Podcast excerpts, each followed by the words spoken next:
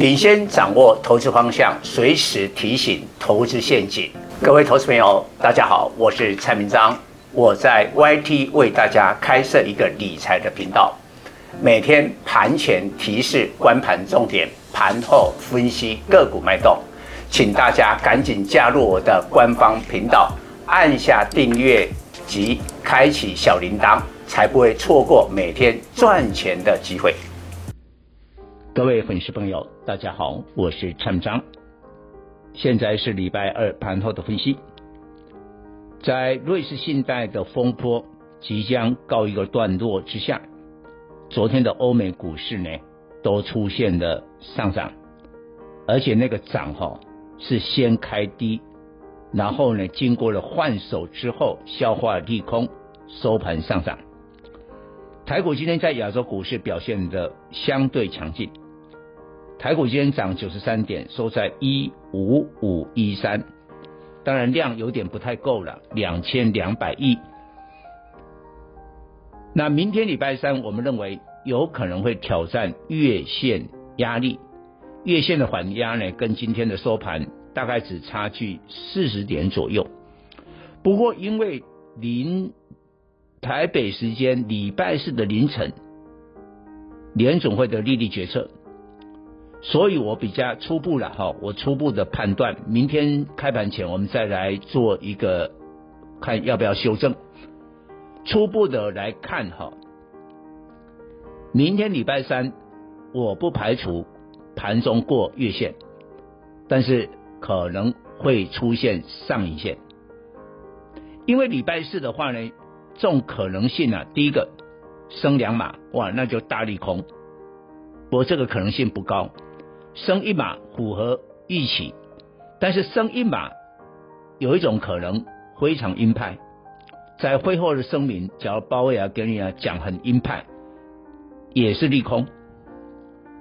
那也有一种升一码符合预期，但是呢点阵图的利率没有往上调，那就利多。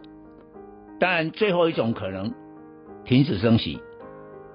哦，但是我认为这种可能性是不太高的，所以我光刚才讲就四种可能，哪一种不知道，所以明天你攻月线会留上影线。那为什么说今天的盘强？你看今天外资有没有买超？没有哎、没有呢。所以呢，在外资并没有买超之下，你还可以涨九十几点哦。昨天的这个跌六块的台积电，今天涨五块，收在五一七。但是，如同昨天礼拜一我的专题特别点一个重点，当这个金融危机拆弹、拆掉这个地雷的时候，短线的变化一定会存在。你过去这段时间比较没跌到的，比如联电有没有跌？联电没跌啊，啊，今天就跌四毛。创有没有跌？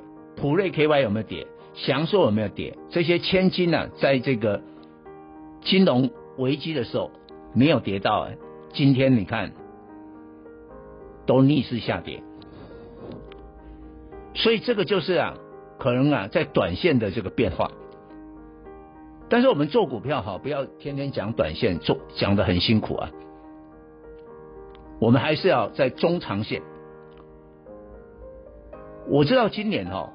对上市贵公司这两千家的公司，你说 EPS 要比去年的二零二二年什么成长很多很多的，我告诉你，连台积电都做不到，联电也做不到，联发科也做不到，鸿海也做不到。所以呢，凤毛麟角。我们要找今年的 EPS 比去年显著成长的，我告诉你，找来找去，军工股、储能的股票。但是军工股的指标在变化了。去年的第一大标股是雷虎，做无人机的这家公司，标了一百五十趴。今年到目前的 YTD，YTD 就今年以来的涨幅啦，这个是一个绩效长期绩效最客观的一个标准。雷虎今年 YTD 四十趴也是很厉害啊，但是就从今天开始。被龙刚给超超越了，龙钢就是这一阵子蔡总一直呃提面命告诉大家的股票。为什么？你去年第一年啊，军工股起来有题材就好，有梦最美。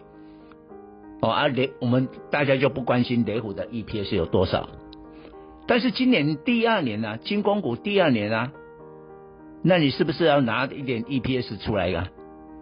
人家龙钢是有 EPS 啊，去年四点五，今年五块，本益比是最低，只有十倍，所以今天盘中创下十五年的高点。当然，我并不是鼓励你去天天追，但重点是，我们要锁定的在军工长线的主流当中，而且慢慢的着重了 EPS，不像去年只要讲题材。这时候谁又是 YTD 落后的？我已经帮我的会员掌握一档。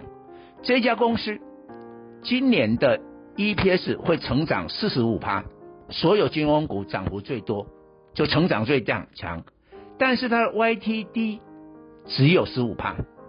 我刚才讲过，龙钢、雷虎都四十趴以上，它只有十五趴。那你看这种股票是不是相对的落后，也是一个好的买点时机？以上报告。本公司与所推荐分析之个别有价证券无不当之财务利益关系。本节目资料仅供参考，投资人应独立判断、审慎评估并自负投资风险。